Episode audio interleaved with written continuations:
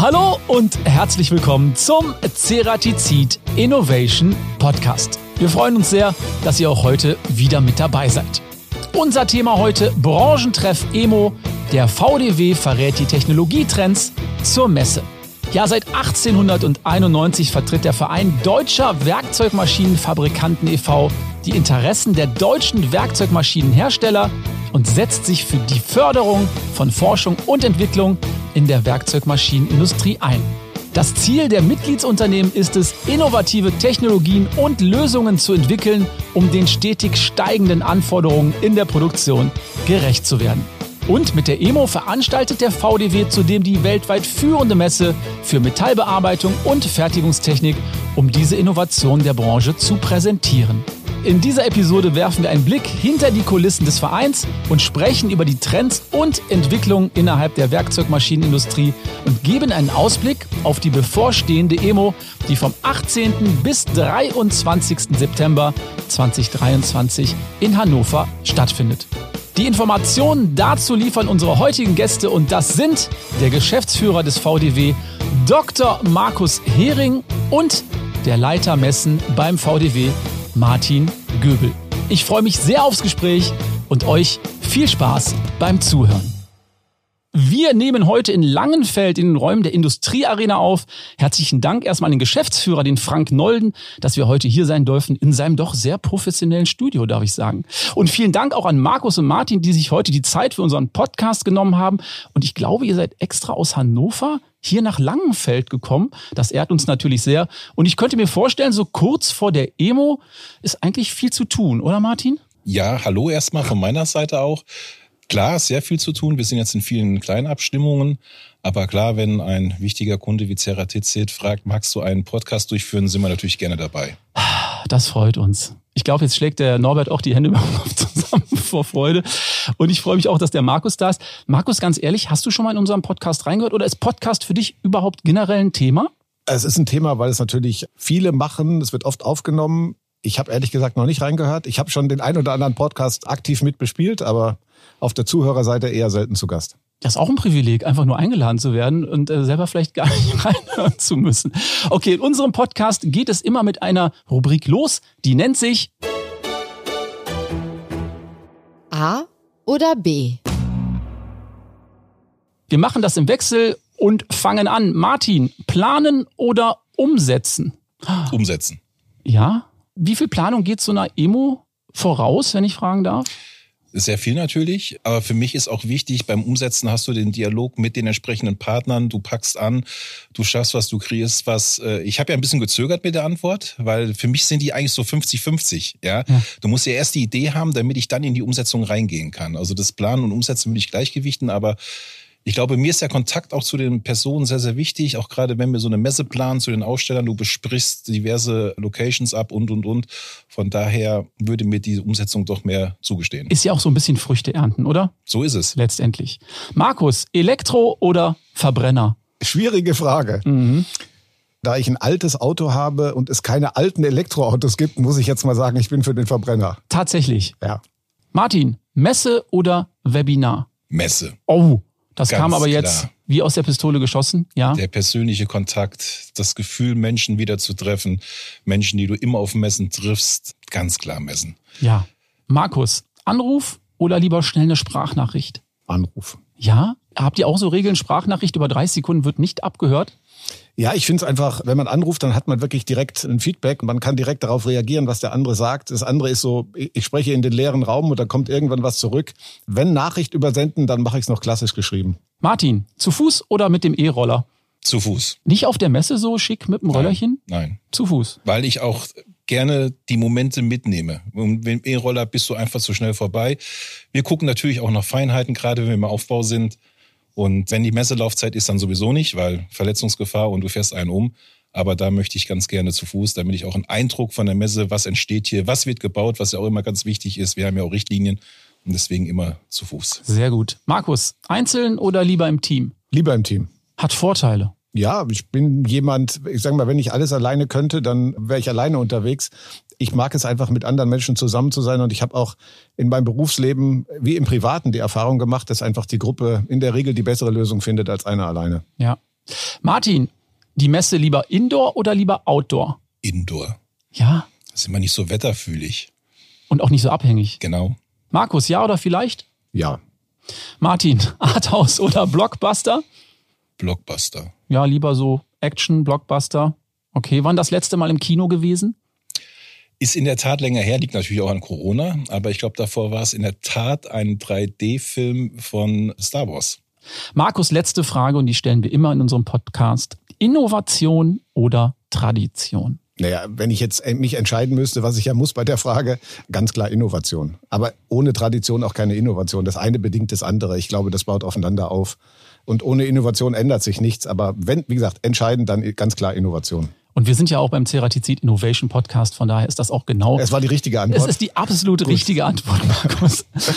Markus, dann lass uns doch ins Gespräch einsteigen und danke erstmal an der Stelle für diesen kurzen ersten Überblick. Stell dich doch mal ganz kurz vor, wer bist du und was machst du genau? Also, Markus, Markus Hering. Ich bin jetzt seit Anfang Mai Geschäftsführer im VDW. Ja, und verantworte alles das, was der VDW als Wirtschaftsverband und als Messeveranstalter so macht stelle ich mir spannend vor. Und wenn man da so einsteigt, ich meine, hast du gerade schon gesagt, du bist erst seit kurzem beim VDW. Was war denn so die erste Amtshandlung, also jetzt nach Büro einrichten? Naja, das ist ja, wenn man einsteigt, ist es ja nicht so, dass man alles über Bord wirft, was vorher passiert ist. Ich habe ja eine Organisation vorgefunden, die sehr gut funktioniert. Ich arbeite ja auch mit meinem Vorgänger zusammen, noch bis zum Jahresende. Dafür bin ich sehr dankbar. Das ist, glaube ich, eine optimale Lösung, dass wir so eine lange Zeit gemeinsam haben. Was auch sehr gut funktioniert, dass wir uns dort gegenseitig im Moment äh, ergänzen und wirklich als Team unterwegs sind. Die erste Maßnahme ist nie in so einem Fall, dass man alles ändert, was da war. Insofern bin ich noch dabei zu eruieren. Ich bin noch dabei, mir das Ganze anzuschauen. Und das erste Ziel ist mal, die Dinge so weiterzuführen, wie sie bisher gelaufen sind.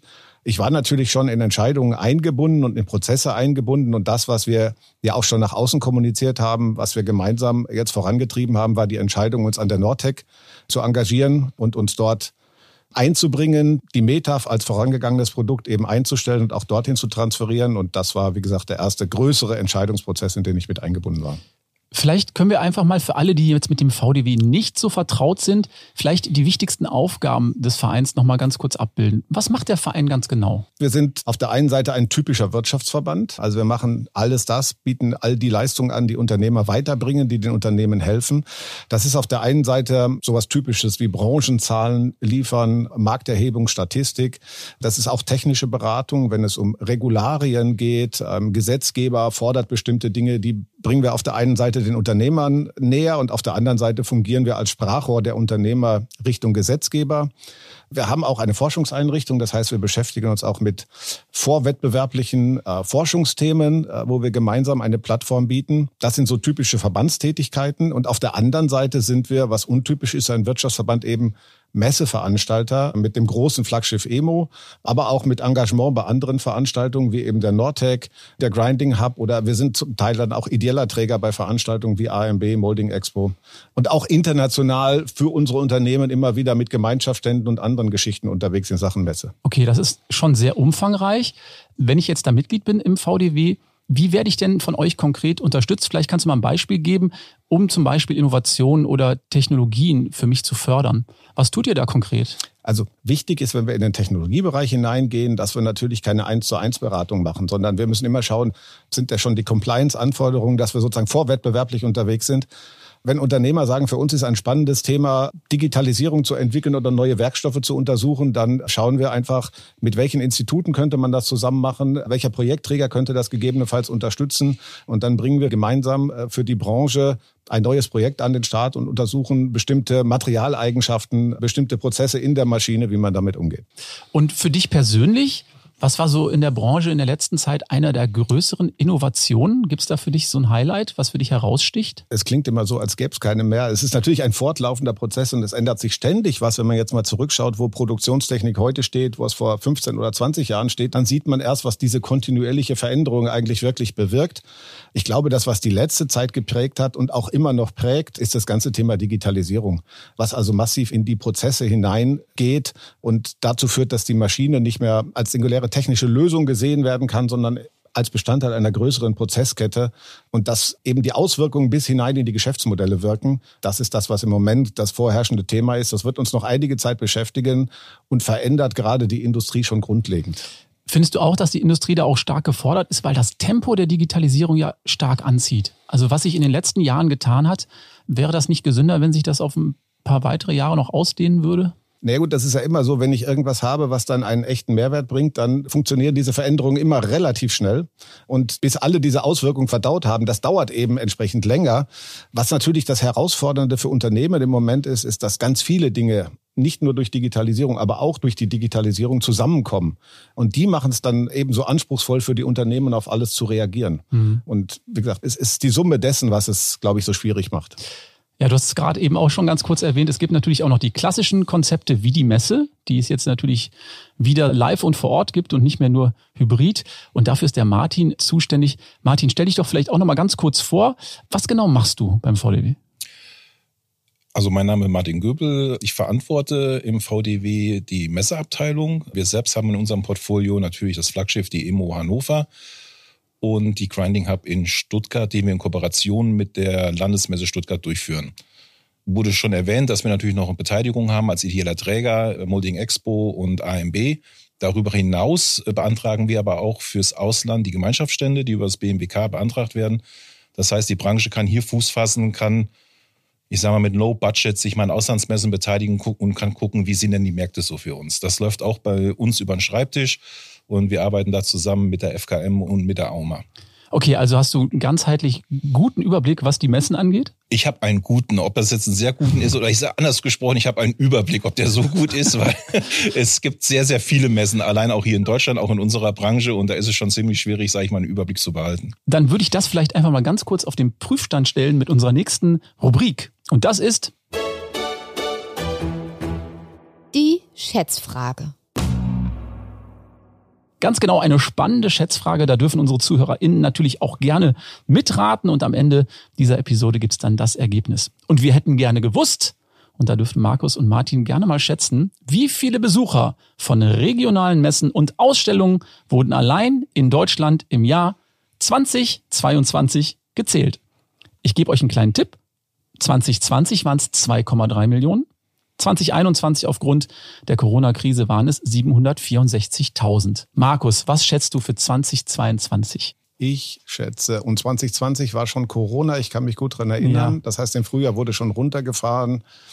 22 ist noch zögerlich angelaufen, war auch noch Corona. Ich schätze, es waren vier Millionen. Vier Millionen, schätzt der Markus. Martin, jetzt sag mir nicht, du weißt das. Nee, aber ich gehe eine höher, ich sag fünf Millionen weil wir ja selbst betroffen waren mit der METAF. Wir haben im Februar im Aufbau da leider auch, sage ich mal, absagen müssen. Es waren vorher so Messen wie die Boot, die war ja noch in Düsseldorf und da war noch die Intec. Also ich schätze fünf Millionen. Ich bin gespannt, was rauskommt. Also ich, ich verrate euch mal, ähm, die Schätzungen sind gar nicht so schlecht von euch. Vier Millionen und fünf Millionen sind geschätzt. Ja, Martin, lass uns bei den Messen bleiben. Verrat uns doch ganz kurz, welche Ziele der VDW eigentlich mit der Organisation der EMO verfolgt. Du sagst gerade, das ist das größte Messeprojekt, was ihr habt. Das ist auch das Flaggschiff der Branche.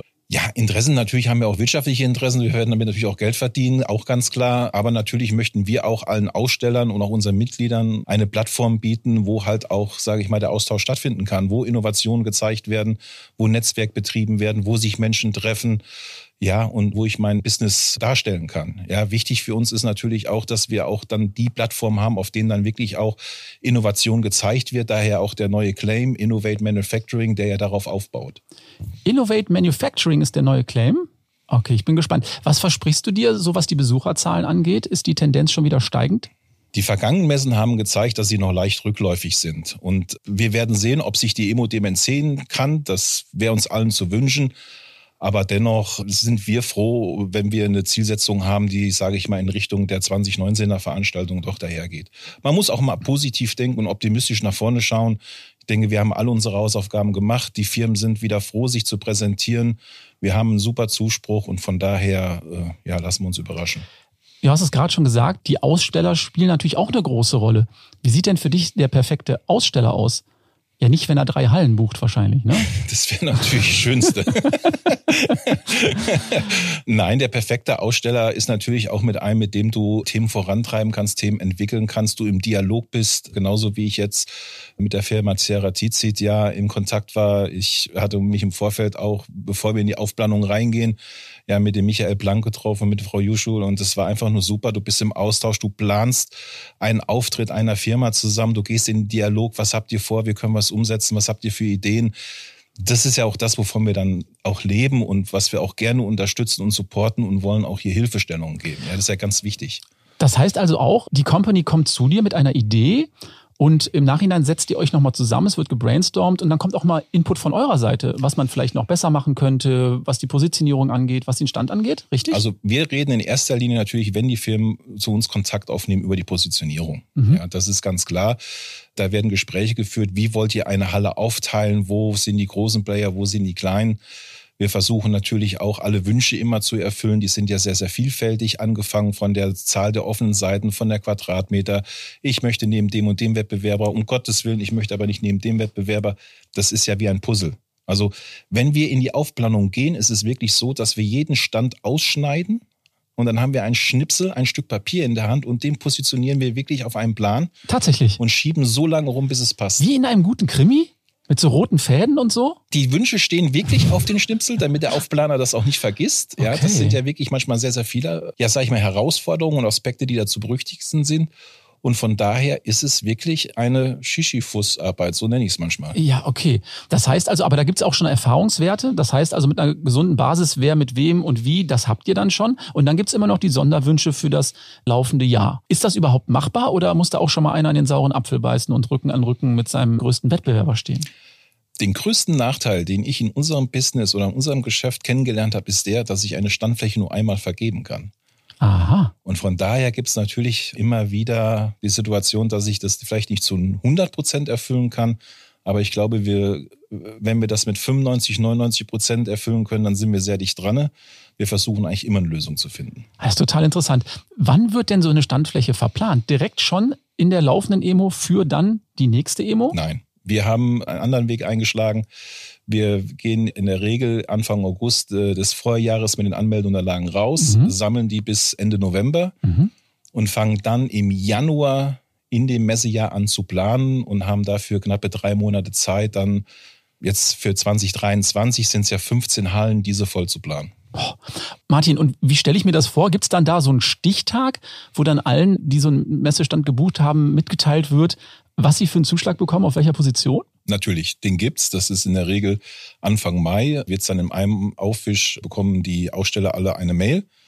Dort ist ein Link hinterlegt, auf den Link gehen Sie und da können Sie sich dann Ihre Standposition runterladen. Und dann geht's für dich los, dann steht das Telefon nicht mehr still, weil dann noch diskutiert wird, besprochen wird oder akzeptiert man das dann? Nein, der Aussteller hat natürlich das Recht, Einspruch zu erheben. Das haben wir auch sehr oft, das ist ja ganz klar. Vielleicht ist uns mal was durch die Lappen gegangen oder einer ist wirklich nicht mit seiner Positionierung zufrieden. Dann sammeln wir die erstmal 14 Tage und dann ist es wieder wie ein Puzzlespiel. Dann schauen wir, okay, der will weg, den könnte ich jetzt hier hinziehen. Der möchte größer werden. Hm, schaffe ich an der Stelle nicht, kann ich den aber da hinziehen, dann kann ich ihm den Platz geben. Das ist dann nochmal eine sehr schöne Klein-Klein-Arbeit. Hört sich nach viel Arbeit an. Wie groß ist eigentlich euer Team? Macht ihr das zu zweit oder sitzen da 20 Leute? Das ist eine Sache, da muss ich ehrlich sagen, da bin ich absolut stolz drauf, auch auf die Mannschaft. Wir machen das mit fünf Leuten. Wow. Und die Leute machen natürlich nicht nur die Aufplanung, weil wir machen im VDW eigentlich alles selbst. Also von den Anmeldeunterlagen, die wir erstellen, bis zu den Teilnahmebedingungen, bis zu dem, wie soll ich sagen, zu den Anmöglichkeiten, die ja dann digital sind, wird alles von uns in Eigenregie erstellt, was wir auch umsetzen. Natürlich haben wir auch Partner. Mhm. Ja, die ganzen grafischen Elemente haben wir im Designbüro. Wir haben Programmierer für die Online-Anmeldung, aber die Idee, die Entwicklung, was müssen wir reinbringen, wie setzen wir es um, das kommt von meiner Mannschaft. Und wie gesagt, in der Umsetzung, in der Planung sind wir mit fünf Mann am Start. Das variiert auch ein bisschen, auch in den Aufgaben. Am Anfang steht natürlich im Fokus die Aufplanung, hinterher kommen Sonderprojekte hinzu, weil dann Gemeinschaftsstände geplant werden, Sonderstände und die werden von uns selbst abgewickelt. Klingt nach viel Arbeit, aber wenn das Team gut eingespielt ist, scheint das zu funktionieren. Und letztendlich, die Kunden und Aussteller werden wahrscheinlich dann auch zu 95, 96 Prozent zufrieden sein mit der Position, die ihnen zugeteilt wird. Ich darf jetzt für alle, die das nur auf der Audiospur hören, sagen, es wurde kurz geschmunzelt von Martin. So ein Mundwinkel ging nach oben. Das bedeutet, Ja, nochmal, wir sind ja Dienstleister. Ja, wir versuchen natürlich, wie jeder andere, auch eine maximale Zufriedenheit hinzubekommen. Aber das gelingt dir nicht immer. Wie auch. Da muss man jetzt auch ehrlich, mal ganz, ganz ehrlich sein. Da würde ich auch lügen, wenn wir sagen, alle gehen freudestrahlend raus. Du hast Freunde, du hast Leute, denen tust du jetzt, sage ich, vielleicht 2023 nicht zu 100 Prozent den Wunsch erfüllen. Aber dann reden wir 25 wieder dabei. Ja. Also wir haben ja auch eine Chance nachzubessern. Genau. Also alles Hand in Hand und ihr seid natürlich immer bemüht. Und, und, und, und wichtig ist natürlich auch immer mit uns in den Dialog zu gehen. Also ich muss natürlich auch ein Feedback bekommen oder das Team, ganz wichtig, weil das Team ist ja vorne ran. Wir müssen ein Feedback bekommen, was hat dir nicht gepasst, was können wir besser machen. Und dazu brauche ich auch den Dialog. Mhm. Ja. Und wenn du diese ganzen Puzzlestücke dann zusammengesetzt hast und es steht alles, dann weißt du ja auch schon ungefähr, was passiert. Du weißt auch, was gezeigt wird. Was sind denn so die technologischen Trends und Innovationen, die wir jetzt für die EMO in diesem Jahr erwarten können? Ich kann jetzt nur für uns sprechen, was wir natürlich immer nach vorne schieben. Wir wollen Innovate Manufacturing nach vorne tragen, also versuchen auch wir innovativ zu themen. Mhm. Wir haben für 23 unsere Future-Themen, unsere Future Insights. Einmal das Thema Future of Sustainability, da betrachten wir die ganze Seite der Nachhaltigkeit. The Future of Konnektivität, Digitalisierung, wir hatten es vorhin, mhm. ganz wichtige Rolle. Und natürlich auch the future of business. Ja, wie werden sich Arbeitsmodelle in Zukunft gestalten? Das ist natürlich auch gerade nach Corona ein Aspekt, den müssen wir einfach im Blick haben. Mhm. Markus, Digitalisierung, da ist es schon wieder, hat natürlich eine große Bedeutung, wahrscheinlich auch für die Werkzeugmaschinenindustrie. Wie kann dann da die digitale Transformation gelingen und was haben wir aktuell so für einen Stand? Kann man das aus dem Bauch mal sagen? Nee, kann man nicht, weil es ein sehr komplexes, sehr vielfältiges Thema ist. Man kann sagen, jeder beschäftigt sich damit. Wir haben ja schon seit geraumer Zeit mit Umati, also mit dem Thema Machine-to-Machine-Communication, eine Plattform gefunden, wie wir die Kommunikation zwischen den Maschinen einmal auf der vertikalen und andererseits auch auf der horizontalen Ebene ermöglichen das ist nicht nur ein Thema, was sich auf unsere Mitglieder erstreckt, sondern was auch offen ist für alle, was zunehmend genutzt wird. Aber das ist ja erst der Beginn und das ist ein fortlaufender Prozess, ein immerwährender Prozess, der ja auch immer neuen Veränderungen entwickelt. Also auch dieses Thema Digitalisierung ent entwickelt sich weiter. Wenn wir uns anschauen, was wir jetzt gerade so in den letzten sechs Monaten an Veränderungen gesehen haben mit künstlicher Intelligenz, mit ChatGPT und anderen Dingen, ähm, dann können wir noch gar nicht absehen, was das denn am Ende für die Maschinentechnologie bedeutet. Und wenn wir das mal weiterdenken, was bedeutet das eigentlich in Zukunft für Programme und für Möglichkeiten, die Maschinendaten auszulesen und umzusetzen? Ich bin nicht in der Lage, das zu sehen. Und ich glaube, es kann im Moment noch keiner sehen. Das heißt, wir sehen ich habe es schon gesagt, es ist ein fortwährender Prozess, der immer weitergeht, der auch nicht langsamer wird. Das ist ja auch so das Phänomen bei Digitalisierung, dass die Veränderungen eher noch an Geschwindigkeit zunehmen. Ich gehe davon aus, das wird uns wirklich noch die nächsten 15 Jahre sehr intensiv beschäftigen. Und es ist ganz schwer abzusehen, wo, wo das Ganze dann irgendwann mal endet. Ja, wo geht die Reise hin? Da gibt's ja auch immer zwei Lager, wenn man über KI oder AI spricht. Die einen sagen dann so bloß nicht, äh, großes Risiko. Die anderen sehen da eine große Chance. Wo würdest du dich positionieren? Naja, keine Chance ohne Risiko. Also das eine bedingt ja das andere. Das ist ja die direkte Wechselwirkung. Ich sehe erstmal auf der technologischen Seite die Chance als überwiegend. Ich glaube aber auch, es ist unabdingbar, dass der Mensch am Ende die Entscheidungshoheit behält. Also ich mhm. bin der Letzte, der sagt, es muss alles automatisiert laufen und wir sitzen dann irgendwann auf der Rückbank und können nicht mehr eingreifen in Prozesse, bildlich gesprochen, sondern ich glaube schon, für reine Maschinenprozesse, wenn es darum geht, irgendeinen Service einzuberufen, kann das sehr hilfreich sein. Ich glaube aber am Ende muss der Mensch und sollte der Mensch immer noch derjenige sein, der die Entscheidungshoheit hat und der auch bestimmt, was das Ziel des Ganzen ist. Wäre absolut wünschenswert. Ich habe letztlich auch nochmal einen Podcast gehört von einem Gründer aus LA, der sagte, in fünf Jahren werden wir nicht mehr unterscheiden können, ob wir mit einem Menschen sprechen oder mit einer Maschine. Da kriege ich so ein bisschen Angst. Da wird mir so ein bisschen mulmig. Da denke ich so, mh, hm, ob das die richtige Richtung ist. Ich befürchte auch, das wird es sein. Und das wird natürlich Auswirkungen haben auf unser Miteinander. Aber dann kommen wir zu dem Thema Messen und persönliches Miteinander. Äh, dann können wir sehr wohl unterscheiden, mit wem wir zu tun haben. Ich glaube, von daher wird das eher wieder an Bedeutung gewinnen. Ich glaube, dass die ganz große Herausforderung aus der künstlichen Intelligenz die sein wird, dass es immer schwerer sein wird, in Zukunft Wahrheit und das, was andere gerne als Wahrheit verkaufen möchten, voneinander zu unterscheiden. Das ist jetzt schon schwer. Es ist schon lange schwer. Und ich glaube, es wird noch viel schwerer werden in Zukunft zu unterscheiden, was es wirklich war und was ist die äh, möchte gern Wahrheit, die uns jemand verkauft. Ja, oder die Fiktion. Ja. ja, es bleibt spannend. Wir drücken mal die Daumen, dass wir das irgendwie durch gewisse Regularien in den Griff bekommen. Aber wir dürfen gespannt sein. Das werden wir alle noch erleben, mein lieber Martin. Aber vielleicht kann man an der Stelle auch nochmal ergänzen, wir reden ja auch beim Messen, wenn ich über eine Messe gehe oder mich unterhalte, auch über Investitionen. Mhm. Und ich stelle mir die Frage, will ich eine Investition treffen mit einer Maschine? Weil ich glaube, das ist noch der große Vorteil gegen, bei einer Messe, dass sie ja auch das gewisse Bauchgefühl entscheidet, dem mir gegenüber vertraue ich dem, ist er mir sympathisch, steht er dazu, dass der Service steht, hält er die Lieferzeit an. Also das sind ja viele Aspekte, die in so einem Kaufprozess auch mit einfließen. Mhm. Und das bin ich mir im Moment nicht so sicher, ob ich das mit einer künstlichen Intelligenz dann im Verkaufsgespräch so rüberbringe. Na, ich, ich glaube immer noch in Ergänzung zu dem Thema Messen, das, was Messen eigentlich ausmacht, ist das Thema Leidenschaft. Ja. Wir transportieren eigentlich Emotionen. Eine Messe ist ja nicht eine reine Verkaufsschau. Es ist schon ganz, ganz lange nicht mehr. Es ist auch kein nüchterner Tech-Wettbewerb mehr, wo unterschiedliche Protagonisten gegeneinander antreten, sondern es ist dort, wo sich eine Branche trifft und das Ganze ist mit viel Leidenschaft, mit viel Emotionen verbunden und mit vielen Gefühlen. Und das ist das, was man eigentlich transportieren muss im Vorfeld, was wir kommunizieren müssen und rüberbringen müssen. Das ist das, was die Aussteller als extrem starke Multiplikatoren rüberbringen. Und das kann ich, glaube ich, mit künstlicher Intelligenz so schnell nicht, wenn überhaupt jemals ähm, rüberbringen. Und ich glaube, dann sind wir bei dem, was unser Miteinander, was unsere Branche ausmacht und was am Ende auch eine ganz wichtige Basis für Geschäfte ist. Das ist nämlich dieses Thema Bauchgefühl. Und wie sieht das jetzt für die EMO aus? Wie geht ihr mit den Herausforderungen der Digitalisierung um? Wahrscheinlich gibt es da auch viele. Klar, für mich sind da zwei Themen zu unterscheiden oder zwei Aspekte. Die eine ist das, was uns selbst betrifft, Digitalisierung. Wir stellen viel um. Wir haben früher noch sehr, sehr viel Druckmaterial erstellt. Das bieten wir jetzt digital an. Wir haben eine digitale Anmeldung, die natürlich bei den Ausstellern auch sehr gut ankommt, weil ich sag mal, diverse Felder schon vordefiniert sind. Er muss nur noch dann, wenn irgendwo Personaländerungen sind, die eingeben, gibt seine Standgröße an, ist angemeldet. Das ist eine große Vereinfachung auch für uns und auch natürlich auch für den Aussteller. Und dann ist natürlich immer noch die Frage, was spielst du auf der Messe selbst? Ja, und da wiederhole ich mich jetzt mit unseren äh, drei Areas. Ein Future-Konzept, die Future of Connectivity, dann nehmen wir diese Themen ja auch auf. Und wie vorhin auch schon gewährt werden, Thema äh, Konnektivität, Thema Umati, da sind wir ja sehr präsent. Mhm. Und ich sag mal, das spannende Thema ist für mich immer noch auf allen Messen letztendlich, auf allen Investitionsgütermessen, ist Digitalisierung ein ganz wichtiges Thema.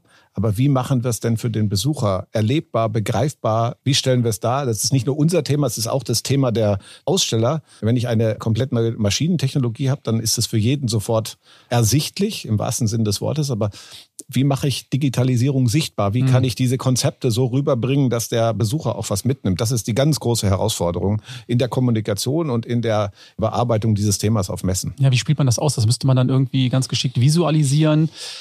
Da müssen dann spannende Konzepte her.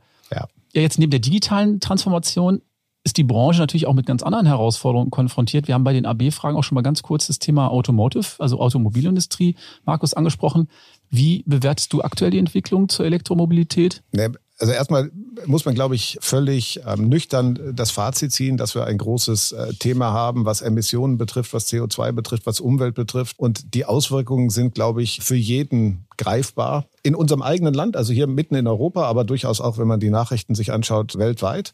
Insofern ist die Notwendigkeit zur Veränderung gegeben. So, ähm, ich glaube, das ist völlig unstrittig. Und es kann ja irgendwie nicht zielführend sein, dass ein Mensch alleine in einem fahrbaren Untersatz äh, sitzt und von A nach B fährt. Also das Thema Mobilität als Problem erfahren wir in den Städten jeden Tag. Ich muss mir nur die Rush Hour morgens und abends angucken. Ich meine, dass es irgendwie nicht sinnvoll ist im 21. Jahrhundert, ist, glaube ich, völlig unstrittig. Und insofern kann Elektromobilität dazu einen Beitrag leisten.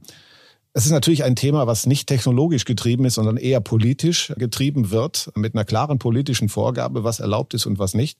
Da muss man leider sagen, dass ich glaube, dass wir insgesamt als Gesellschaft verpasst haben, dieses Thema frühzeitig anzugehen. Ich kann mich dran erinnern, in den 80er Jahren noch als, als junger Mensch war uns ja eigentlich schon klar, dass die Ressourcen, die wir brauchen, um mit Erdöl betriebene Verbrenner zu nutzen, enden würden. Sind da hatten, endlich. Ja. Da hatten wir schon gedacht, naja, also Anfang der 2000er Jahre wäre es irgendwann endlich. Also jetzt sind wir 2023, es ist immer noch da. Aber insofern hätte man das eigentlich schon viel stärker treiben können, sich Alternativkonzepte zu denken. Insofern kann ich auch sehr gut verstehen, dass man dann am Ende politisch eingreift, weil es ja aus sich heraus nicht funktioniert hat.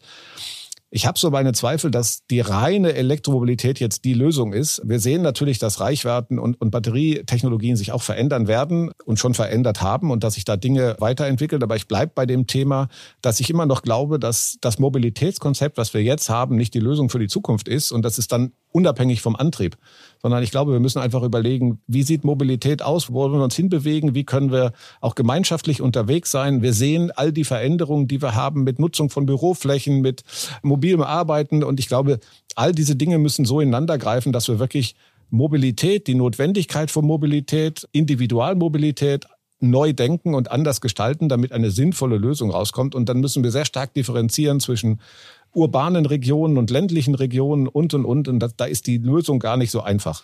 Für uns als Industrie ist es natürlich auch nochmal eine große Veränderung technologisch ob ich einen Verbrennermotor mit all den technischen Herausforderungen äh, produziere oder ob ich Elektromobilität oder vielleicht was anderes in Zukunft produziere. Und äh, das hat bereits jetzt Auswirkungen auf unsere Industrie und das wird weiterhin unsere Industrie verändern. Mhm. Also ich höre da so ein bisschen raus, ist so ein schöner Mix. Es geht nicht rein um die Antriebsform, es geht darum, dass wir uns als Gesellschaft verändern müssen. Individualverkehr wird es vielleicht dann so in 10, 15 Jahren nicht mehr geben. Für mich, ich bin da super fein mit, wenn es die Alternativen gibt. Ja, und an der müssen wir eben arbeiten. Also das Fahrrad ist für mich eine, eine, schöne Alternative, aber es muss eben für den Fahrradfahrer auch ja möglich sein, gefahrlos von A nach B zu kommen. Auf den äh, Kölner Ringen sehr schwierig. Das ist aber das Thema. Es muss sich das Konzept muss sich ändern und die Denkweise muss sich ändern. Und ich glaube, im urbanen Bereich heißt das logischerweise Individualmobilität ist dann aus meiner Sicht zu Fuß oder mit dem Rad. Ja. Ansonsten gibt's nur noch ÖPNV mhm. und das andere gibt's innerhalb eines bestimmten Bereiches nicht mehr. Und wer von außen kommt, muss dort parken, muss hinein. Das wird schon lange diskutiert, das wird schon lange gesagt.